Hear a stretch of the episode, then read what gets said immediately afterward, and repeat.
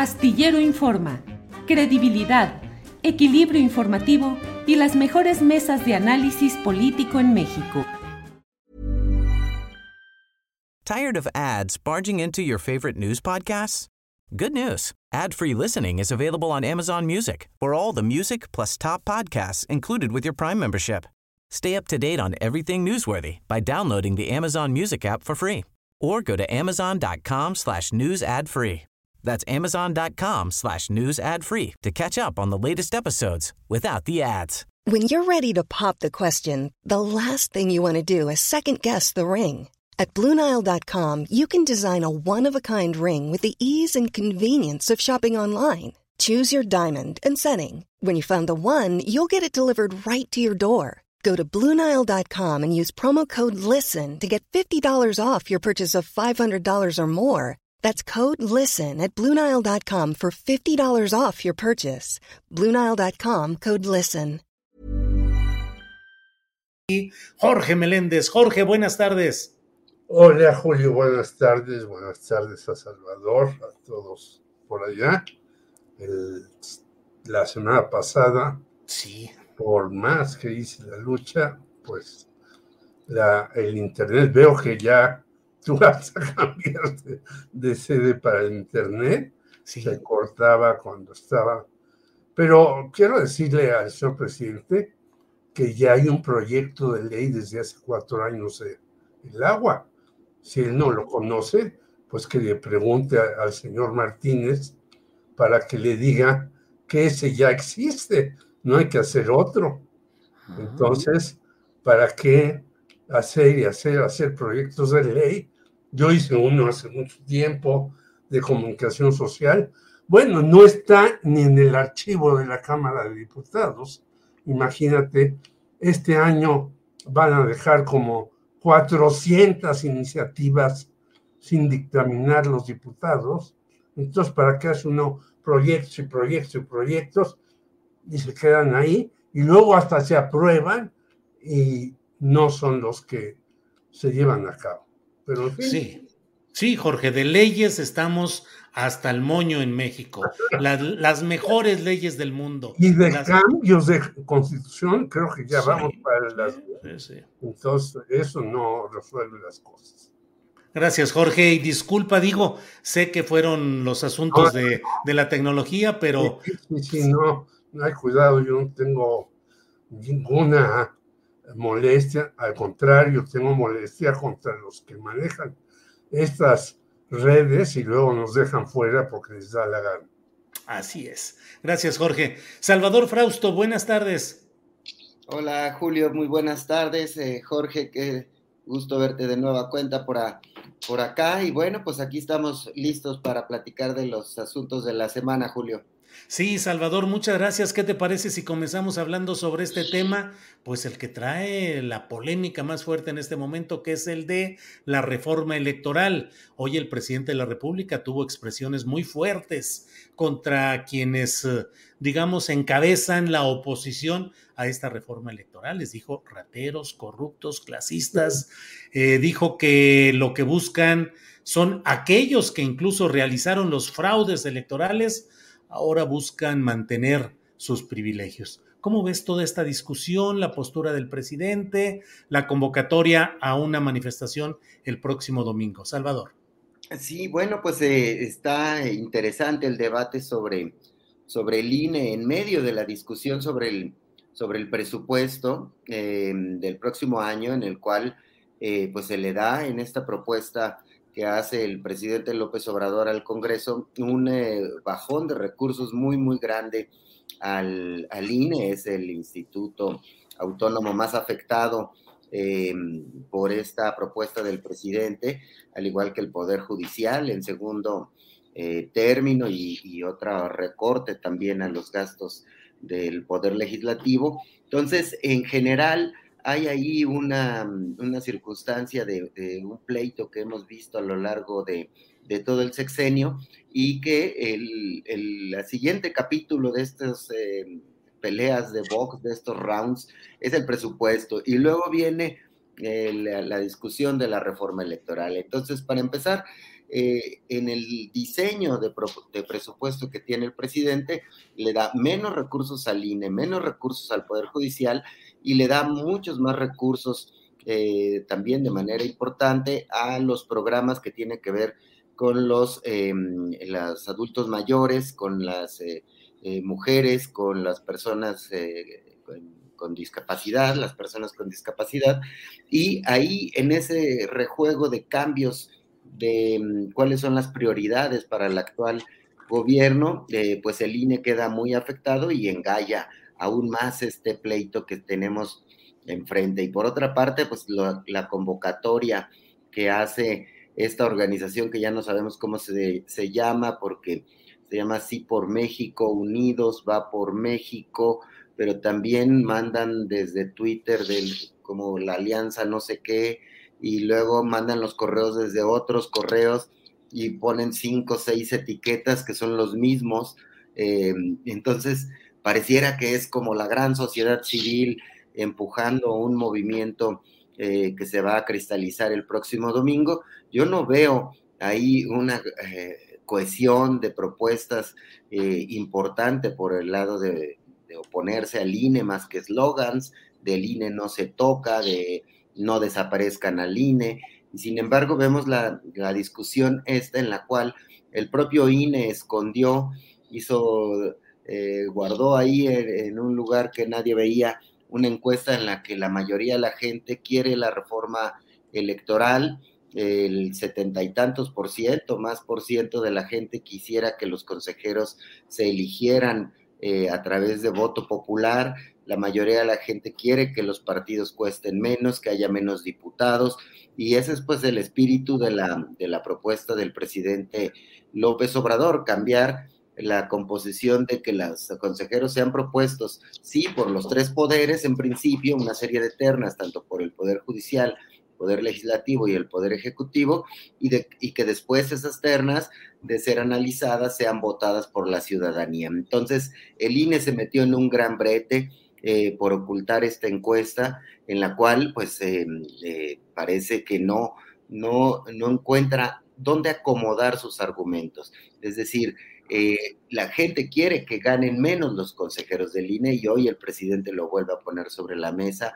Habla de un seguro de gastos médicos mayores bastante caro que podría ser eliminado a propuesta del, presidente, que además, bueno, pues ya está en la ley de, austeridad que propuso y pues lo que estamos viendo es que eh, siguen peleando por dinero. El gran pleito es eh, por dinero y por mantener o desaparecer los institutos electorales locales, los llamados OPLES.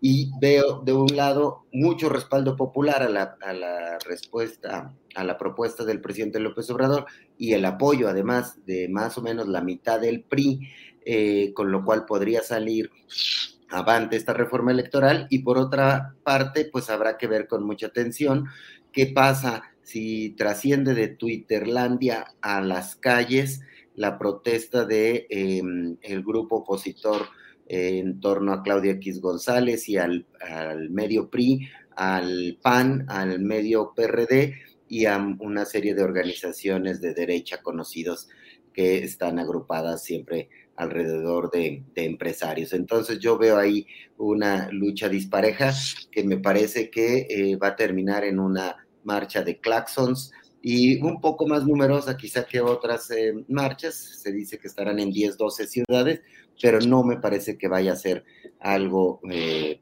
fuerte, grande y más con una alianza opositora pues muy debilitada con medio PRI eh, fuera de ella y con medio PRD coqueteando con salirse de esa, de esa alianza opositora, Julio. Bien, Salvador. Vamos a ver qué nos dice ahora Jorge Meléndez. Jorge, ¿ese INE sí se toca o no se toca? Es una pregunta que nos ha propuesto eh, un internauta frecuente por aquí, Julián Falcón, que te hagamos. Dice Julio, pregúntale a don Jorge si ese INE se toca o no se toca. Jorge, y además tu opinión sobre la marcha dominical a favor del INE. Pues yo creo que hay que tocar todo, no solamente al INE, sino a muchas otras cosas que son verdaderamente horrores en México. Y a los primeros que hay que tocar es a los supermillonarios que siguen ganando como locos y que no se ha hecho la reforma, la reforma financiera, perdón, para cobrarles más. A esos son los que hay que tocar primeramente. Lo había dicho el señor López Obrador, que hace un año la pandemia y eso a lo mejor hizo que no lo llevara a cabo. Las buenas cuentas de Raquel Buenrostro, pero que hay que tocar, hay que tocar todo. Es imposible que este INE, que de veras eh, se la pasan en los eh, restaurantes de Polanco con los eh, miembros de los partidos, hasta del famosísimo PRD, comiendo como marajás, bebiendo champaña y vinos carísimos y demás, no se pueda tocar. Le recortan más de 4 mil millones de pesos, pero esos estaban supuestamente para una consulta. Parece que no va a haber consulta este año. Entonces realmente no le recortan tanto. Y luego las soples. Las soples también es una verdadera cosa terrible. El señor Bernardo Barranco este, había señalado hace algún tiempo y lo ha dicho en varios artículos que la de el Estado de México es una OPLE que está muy hecha para los gobernadores de este eh, el PRI, entre ellos el actual. Entonces, por lo tanto, yo creo que hay que tocar eso, hay que tomar, tocar más y hay que hacer una reforma. Yo no veo en esta reforma varias cosas. Primera, una baja de los salarios de estos señores. Dos, que yo y cinco personas más podamos ir a lo que se pueda llamar el próximo organismo para consultas y elecciones y podemos decir, nosotros cinco queremos ser el partido de los locos que están en este mundo. Y se nos dé el registro y veamos si los locos que estamos en este mundo sacamos alguna cantidad de votos para tener un diputado o muchos diputados, que a lo mejor ni hacen nada, porque acuérdate, Julio, que solamente el 8% de los que están en la Cámara de Diputados suben a la tribuna. Y finalmente, que la vida política del país sea diferente. Respecto a la marcha, yo hice un llamado en un artículo, vayamos a la marcha sin confrontarnos con los que las, como dice Salvador, 20 mil siglas que citan esta marcha y digamos, ¿se acuerdan de 1988? Rosario Ibarra de Piedra, Manuel de Jesús Cloutier y Cuauhtémoc Cárdenas en gobernación diciendo que hubo fraude y ustedes se quedaron callados, entre ellos muchos que están ahora en el INE, porque no hay que olvidar que este INE tiene una continuación desde mucho antes.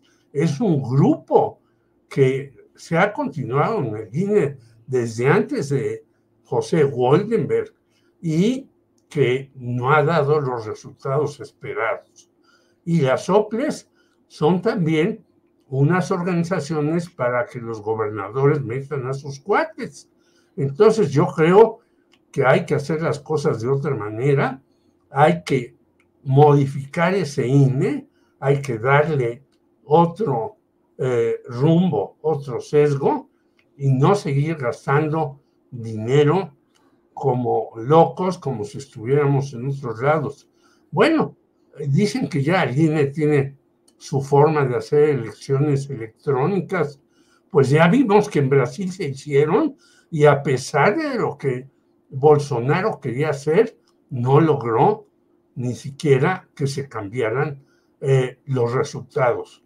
Creo que este INE verdaderamente es de horror y lo que escribe el domingo debería de leerlo con cuidado Ciro Murayama, porque dice hasta contradicciones acerca del INE que es actualmente. Bien, Jorge, gracias. Em, Salvador, pues hablamos de elecciones, de gastos, de gobernadores que controlan sus órganos eh, públicos electorales locales. Eh, viene Coahuila. Mm, ¿Cómo ves lo que se va dando ahí, Salvador?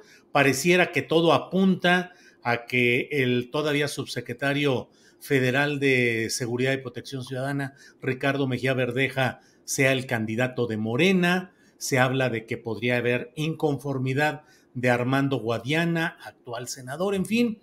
Y también se habla de que los Moreira o el PRI podrían mantener el poder en esa entidad norteña. ¿Qué opinas, Salvador?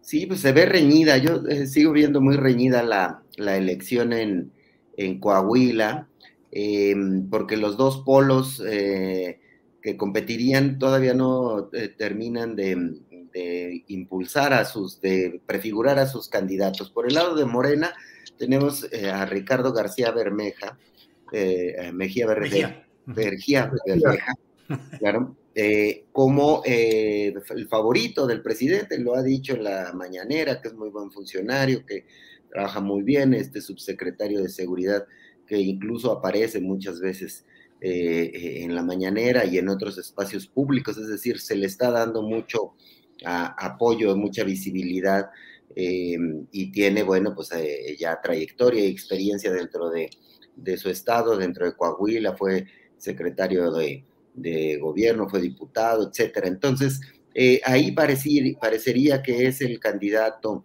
de, será el candidato de la alianza encabezada por Morena. Sin embargo, Armando Guadiana tiene mucha popularidad, él ha mostrado encuestas que lo muestran arriba y entonces esto hace una selección de pronóstico reservado en el cual si gana Guadiana eh, la encuesta que se haga o si eh, se va a hacer una encuesta transparente o si gana eh, Mejía Verdeja la, encuesta que se está prefigurando para elegir al, aspirante de este partido y de esta alianza, o ahí está todavía en incertidumbre. Me parece que todavía están haciendo los últimos amarres internos dentro del el polo que encabeza el presidente López Obrador y que pronto veremos luces de ese asunto que podría todavía sacar eh, algunas grietas eh, si no logran ponerse de acuerdo entre estas dos figuras, Guadiana y Mejía Verdeja,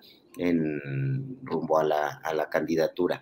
Y del otro lado, pues el PAN y, el PRI tendrían que ponerse de acuerdo eh, para poder sacar un candidato en conjunto que los lleve a tener ahí algunos resultados importantes. Sin embargo, en las encuestas, por lo pronto, en la mayoría, eh, algunas salen cargadas hacia un lado, otras hacia, hacia el otro. Y lo mismo veo en el Estado de México. Elecciones muy reñidas, muy competidas. Yo no creo que esté cantado como pronosticábamos en las elecciones de este año, que la mayoría iban a ser para, para Morena. En el caso del 2023 hay todavía mucho en juego. Eh, ya está muy cerca de la elección del 2024 y ahí sí los apoyos, los pequeños apoyos que den eh, el PRI a Morena en el Congreso puedan reflejarse en los estados o no, o si logran cuajar la alianza que parece estar fragmentada a nivel legislativo entre el PRI y el PAN, cómo se puede traducir en lo electoral eh, si logran juntarse, ir, ir en alianza en Coahuila y en el Estado de México. Ahí hay todavía mucha tela por donde cortar. Me parece que ahorita lo que está ocurriendo es la guerra em, eh, bajo intramuros, es decir, en las negociaciones internas entre los eh, dos grandes actores, ¿no? Este, los dos grandes polos que hay. Entonces no, no, no veo muy claro ¿eh? que sea eh, que la tenga ganada Mejía Verdeja. Yo creo que todavía hay negociaciones ahí fuertes eh, que pueden dar algunas sorpresas, Julio. Bien, Salvador. Jorge Meléndez, ¿qué opinas de lo que está pasando en Coahuila? La apariencia de Mejía Verdeja como candidato favorito a la sucesión, el caso de Armando Guadiana y también el asunto del Estado de México que bien aborda Salvador Frausto. ¿Qué opinas, Jorge? Tired of ads barging into your favorite news podcasts? Good news. Ad-free listening is available on Amazon Music for all the music plus top podcasts included with your Prime membership. Stay up to date on everything newsworthy by downloading the Amazon Music app for free or go to amazon.com slash news ad free. That's amazon.com slash news ad free to catch up on the latest episodes without the ads. ¿No te encantaría tener 100 dólares extra en tu bolsillo? Haz que un experto bilingüe de TurboTax declare tus impuestos para el 31 de marzo y obtén 100 dólares de vuelta al instante. Porque no importa cuáles hayan sido tus logros del año pasado, TurboTax hace que cuenten. Obtén 100 dólares de vuelta y tus impuestos con 100% de precisión, solo con Intuit TurboTax. Debes declarar para el 31 de marzo. Crédito solo aplicable al costo de la presentación federal con TurboTax Full Service. Oferta sujeta a cambios o cancelación en cualquier momento. Yo coincido con Salvador, aunque me parece que el señor Guadiana es impresentable, es tóxico. Hace rato hablabas con un verdadero ecologista y si podríamos poner la moneda contraria sería Guadiana, porque es un señor carbonífero que está intoxicando no solamente a su estado, sino al país, y que lo único que hace es presentarse en la cámara donde le toca sentarse, cotorrear con sus cuates, eh, ver cómo van sus empresas y demás. Mejía Verdeja a mí no me gusta para nada tampoco, pero bueno, cuando menos hace la lucha de presentarse y decirnos una serie de cosas que va muy bien la seguridad, lo cual pues nadie le cree. Hace unos días, hace unas horas, eh, dos mujeres más fallecieron, una seguramente porque fue asesinada por su pareja, según las últimas noticias, y otra porque se aventó de un taxi. La seguridad en el país avanza eh, muy lentamente. De verdad, habría que hacer más esfuerzos para eso. Entonces yo ahí, entre Mejía Verdeja, que viene de saltar como chapulín por todos lados, y un señor comerciante que nos está contaminando por todos lados, no le voy a ninguno de los dos, aunque alguno vaya por Morena. Y por el otro lado, yo creo que va a ser muy difícil que se pongan de acuerdo los del PRI con los del PAN, ahí justamente por los Moreira, que es una eh, familia que eh, hasta entre ellos se pelean a la menor provocación. Creo que ahí va a saltar chispas de un lado y de otro. En el Estado de México veo que ya se decidió el señor Alfredo del Mazo por la señora del Moral, pero Analí Herrera, que era una de las candidatas y que estaba aparentemente muy tranquila, ya empezó a moverse en contra de esa situación. Por lo tanto, yo también creo que ahí en el Estado de México la situación no está resuelta, aunque ahora la señora Delfina pues ya tiene el apoyo de Horacio Duarte y de Eugenio Martínez, pero creo que, eh, creo que va a ser también complicada la situación en el Estado de México, porque el señor Alfredo del Mazo, calladito, calladito, pero le está metiendo muchísimo dinero. Yo no sé si de los hoy adoradores de lo que antes se llamaba la madre patria, o sea, España, a donde todo el mundo se quiere ir, no solamente a nacionalizarse, sino hacer negocios, lo que nos da idea de lo que nos han saqueado estos señores con OHL, con Iberdrola y con todo lo demás, el señor Peña Nieto, el señor Carlos Salinas de Gortari. Bueno, eh, el señor Ernesto Cedillo no se va a España porque eh, los, eh, los ferrocarriles, se los dio a los Estados Unidos y él está muy tranquilo en Estados Unidos. Eso sí, dándonos lecciones de qué hacer en economía, siendo que él fue de los peores presidentes en economía hay que ver cómo nos hundió de la mano de Salinas de, eh, Gortari y cuando vino el pleito porque Pedro Aspe le dijo que le había quitado los alfileres a la economía y que por eso había caído, pues trató de meter a la cárcel a Raúl Salinas, otro individuo impresentable. Yo creo que en el Estado de México, si hay esta unidad que aparentemente hay, podrá ser para Morena. Pero en Coahuila veo las cosas terriblemente revueltas de los dos lados. Bien, Jorge. Eh, son las dos de la tarde con 55 minutos. Alcanzamos eh, a entrar a la etapa de los postrecitos, el tema que deseen abordar. Así es que, Salvador, eh, por favor, pone, pon sobre la mesa lo que desees en esta sección de los postrecitos, que pueden ser dulces, amargos, semiamargos, como decida, Salvador.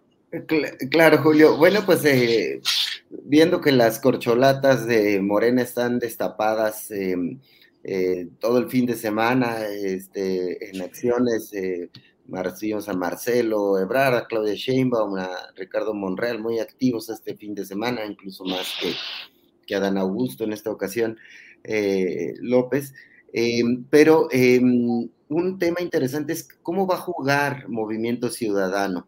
Em, Enrique Alfaro ya eh, ha dicho, no es la primera vez que lo dice, pero dice en esta ocasión eh, recientemente que él jugaría, em, eh, si va a estar en la boleta electoral de 2024, va a ser como candidato presidencial de, su partido, de Movimiento Ciudadano, o de, del partido que lo impulsa, pues, que lo ha impulsado su carrera política en los últimos años, Em, y eh, o en algún tipo de alianza con otros, con otros partidos.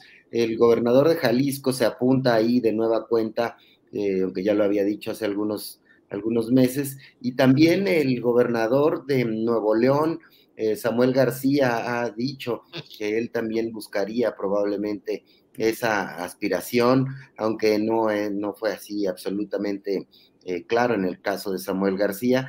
Y luego tenemos a Luis Donaldo Colosio, el hijo del ex candidato presidencial eh, asesinado, que está eh, como alcalde de, de, Monterrey, que también tiene amplios índices de popularidad. Son las figuras más relevantes de Movimiento Ciudadano que estarían buscando posicionarse. Es difícil pensar que vayan a, a lanzar a, Luis Donaldo Colosio, pero según las encuestas, sobre todo de diarios como Reforma, lo tienen muy bien posicionado, eh, parece estar bien visto por cúpulas empresariales, pero al igual que Samuel García y que mm, Alfaro. Entonces, un escenario para Movimiento Ciudadano es que lancen un candidato propio y que se dirima entre alguno de estos tres para ir en búsqueda de un más o menos un 10%, que es el, el, rubro en el que se ha movido este partido, eh, digamos, a niveles altos, eh, podría estar colocándose eh, fuera del registro de la jugada que lance Morena y sus aliados y la que lance el PAN con algún otro sector de, de aliados y que Movimiento Ciudadano siga jugando no en necesariamente ninguno de los polos. Entonces estaría la jugada entre Alfaro, García y, Colosio, esa es una decisión que tiene enfrente este partido, Movimiento Ciudadano, y la otra es cachar un disidente de la selección de presidenciables en Morena, en la cual, eh, pues lo que se ha comentado es que algún aspirante, como por ejemplo podría ser Ricardo Monreal o eventualmente Marcelo Ebrard, pudieran caer en el sector de Movimiento Ciudadano. Em, entonces es interesante el juego que ha venido eh, teniendo Movimiento Ciudadano y el espacio político donde se coloca, eh, porque finalmente van ganando espacios políticos y van ganando posiciones dentro del tablero del ajedrez político y eh, pues a mí me parece interesante mirar cómo se están moviendo y que probablemente vayan a ir, tener que enfrentar esta decisión de ir con uno propio como Alfaro o como García, eh, o como Colosio, o con algún eventual disidente de la lucha por la sucesión en Morena. Entonces, ese tema también hay que mirarlo con mucha, con mucha atención. Estamos, digamos, en un momento en el cual hay que ir mirando hacia dónde se mueven y cuáles son las alianzas de estas eh, figuras del movimiento ciudadano, Julio. Bien, Salvador. Jorge Meléndez, para cerrar, postrecito con el tema que tú quieras poner sobre la mesa. Por favor, Jorge. Pues sobre ese mismo, y uno más, eh, yo creo que todavía esto está muy incierto. Eh, puede ser Alfaro, puede ser Samuel García, y Mariana Rodríguez se lo pide, porque pues él no jala más que cuando le dice la señora vete por ahí, es bastante torpe. Yo dudo muchísimo, y él lo ha dicho y lo ha reiterado recientemente, que Luis Donaldo Colosio le entre a este asunto. Él se siente todavía muy verde, muy novato, muy poco sólido para esto. Yo creo que en los últimos tiempos Alan Augusto ya no tiene muchas posibilidades. Veo una contienda entre Marcelo Ebrard Claudia Sheinbaum, la cual, por cierto, acaba de cometer un error gravísimo en Sinaloa al decir, vean cómo en la Ciudad de México estamos muy bien. Y alguien le preguntó, ¿y entonces por qué perdieron nueve alcaldías? Y ya no supo qué decir. Es decir, aquí van a contar los errores gravemente más que antes.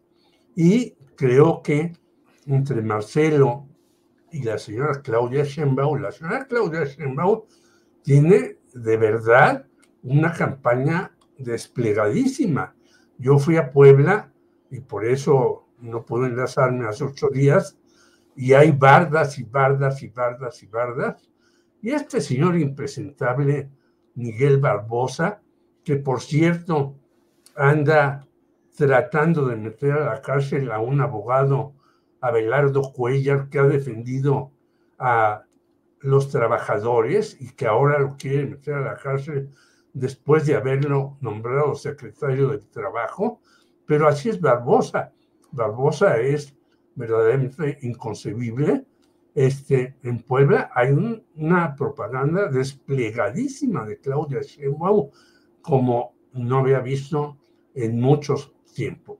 Y hay que preguntarse, ¿quién están pagando estas campañas? Y finalmente, invitar a tu gran audiencia a que a las seis y media de hoy nos escuchen en Voces Libres con Alejandro Meléndez y una serie de comentaristas desde deportes, cultura, espectáculos y obviamente la lucha política que se está librando en estos momentos. Bien, Jorge, muchas gracias. Salvador, gracias por esta ocasión. Como siempre, agradecimiento por tu participación. Salvador, gracias y buenas tardes. Buenas tardes, eh, Julio. Nos vemos pronto. Jorge, hasta luego. Nos vemos pronto. Gracias. Jorge Meléndez, igualmente. Hasta pronto. A los dos y a todos los que hacen posible que lleguemos, aunque a veces nos tratan de boicotear. Un abrazo a todos. Sale, hasta luego, gracias. Tired of ads barging into your favorite news podcasts? Good news. Ad-free listening is available on Amazon Music. For all the music plus top podcasts included with your Prime membership. Stay up to date on everything newsworthy by downloading the Amazon Music app for free or go to amazon.com slash news ad free. That's amazon.com slash news ad free to catch up on the latest episodes without the ads. ¿No te encantaría tener 100 dólares extra en tu bolsillo? Haz que un experto bilingüe de TurboTax declare tus impuestos para el 31 de marzo y obtén 100 dólares de vuelta al instante. Porque no importa cuáles hayan sido tus logros del año pasado, TurboTax hace que cuenten. Obtén 100 dólares de vuelta y tus impuestos con 100% de precisión. Solo con Intuit TurboTax. Debes declarar para el 31 de marzo. Crédito solo aplicable al costo de la presentación federal con Turbo Tax Full Service. Oferta sujeta a cambios o cancelación en cualquier momento. Para que te enteres del próximo noticiero, suscríbete y dale follow en Apple, Spotify, Amazon Music, Google o donde sea que escuches podcast.